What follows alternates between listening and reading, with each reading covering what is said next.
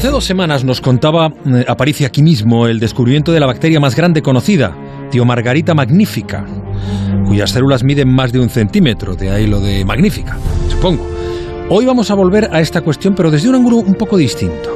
Pero vamos a tratar de responder a la pregunta de por qué son tan pequeñas las bacterias. Bueno, por qué son tan pequeñas casi todas las bacterias. Alberto, buenas noches. Hola Juanra, muy buenas noches. Bueno, ¿por dónde empezamos a responder a esta pregunta? Que estás en perfecto estado de revista aunque estés en fallas. Dicho lo cual, cierro paréntesis y mm, responda por favor la pregunta. Bueno, pues eh, yo espero que no se nos cuele ningún petardo, porque aquí en mi misma calle están, están ahí tirando continuamente, pero bueno, vamos a intentarlo. Tampoco pasa eh, nada, ¿eh? Efectivamente.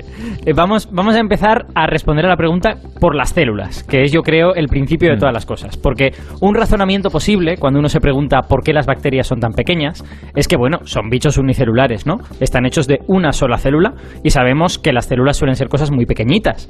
Así mm. que si uno lo ve de esta forma, uno diría, ojo, pues no es sorprendente que sean también muy pequeñas. El problema es que eh, en este razonamiento es que no todas las células son iguales. Las células humanas, por ejemplo, son 10 y a veces hasta 100 veces más grande que una bacteria. Eh, es como si, literalmente, para que nuestros oyentes se lo imaginen, es como si la bacteria fuera del tamaño de una hormiga y nuestras células fueran tan grandes como un perro. O sea que hay una, hay una diferencia bastante importante. Y de hecho el récord ni siquiera lo tienen nuestras células. En los fondos oceánicos hay unos bichos muy poco conocidos pero muy guays que se llaman xenofióforos que también tienen una sola célula y esa célula mide entre 10 y 20 centímetros. o sea que en, esta comparación de la hormiga y el perro, eh, estos bichos, los xenofióforos, serían del tamaño de un campo de fútbol, básicamente. O sea, el resumen de, de, todo esto que acabo de decir, que es que es verdad que las bacterias tienen una sola célula, pero es que son células muy pequeñas, son especialmente pequeñitas. Ya, bueno, y si hacemos la pregunta al revés, ¿por qué son grandes los demás en lugar de por qué son ah. pequeñas las bacterias? Pues, pues me, parece, me parece un buen apunte, me parece buena dirección en la que ir, porque es verdad que hay una cosa que nosotros tenemos, los xenofióforos aquellos también tienen, y que las bacterias no tienen, y creemos que es una cosa necesaria para, para, digamos, dar el estirón, ¿no? Para que las células puedan hacerse grandes. Y además es una cosa de la que hemos hablado varias veces en esta sección, que es que nosotros tenemos transporte público dentro de las células. A ver, eh, ¿qué, ¿qué, es eso? Vamos a recordar. Bueno, a mí, a mí se me ha olvidado, pero bueno, ¿qué es eso del transporte público? Bueno, eh, yo llamo transporte público a que las células humanas, y de hecho todas las células de los animales y de los vegetales, tienen en su interior como una especie de cables que conectan un punto y otro de la célula, ¿no? Son una mezcla entre esqueleto interno y sistema de transporte, mm. ¿no? Les permite a las células mantener la forma, pero también se utiliza para llevar sustancias de un lado a otro. Hay, hay proteínas que recorren esos cables de un sitio a otro y transportan cosas, ¿no?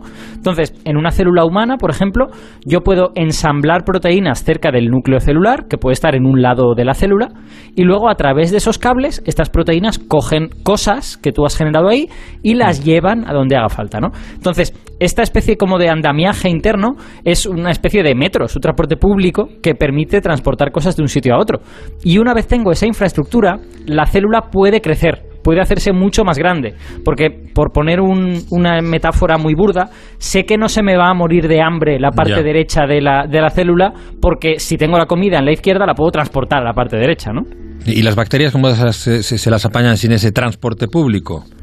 Bueno, pues las bacterias han de confiar en la física, básicamente. Han de, han de confiar en que las sustancias van a ir moviéndose por su interior de forma aleatoria, chocando con todo lo que encuentran, y van a terminar llegando de una forma o de otra a, donde hagan falta, ¿no? Eso, ese proceso en física se llama difusión. Las cosas difunden, ¿no? Se mueven de forma aleatoria. Eh, la bacteria, digamos, produce cosas, estas proteínas o lo que sea, las produce donde puede, donde sea de la célula. Luego esas cosas se van a ir moviendo, más o menos al tuntún, y bueno, terminan llegando a los sitios. Pero claro, eso solo funciona si la célula es muy pequeñita, porque así moviéndote al tuntún no llegan muy lejos, te, sueles quedar más o menos por donde estabas, ¿no? Entonces, en cuanto la célula grande, ya hay sustancias que no llegan a su destino porque está demasiado lejos.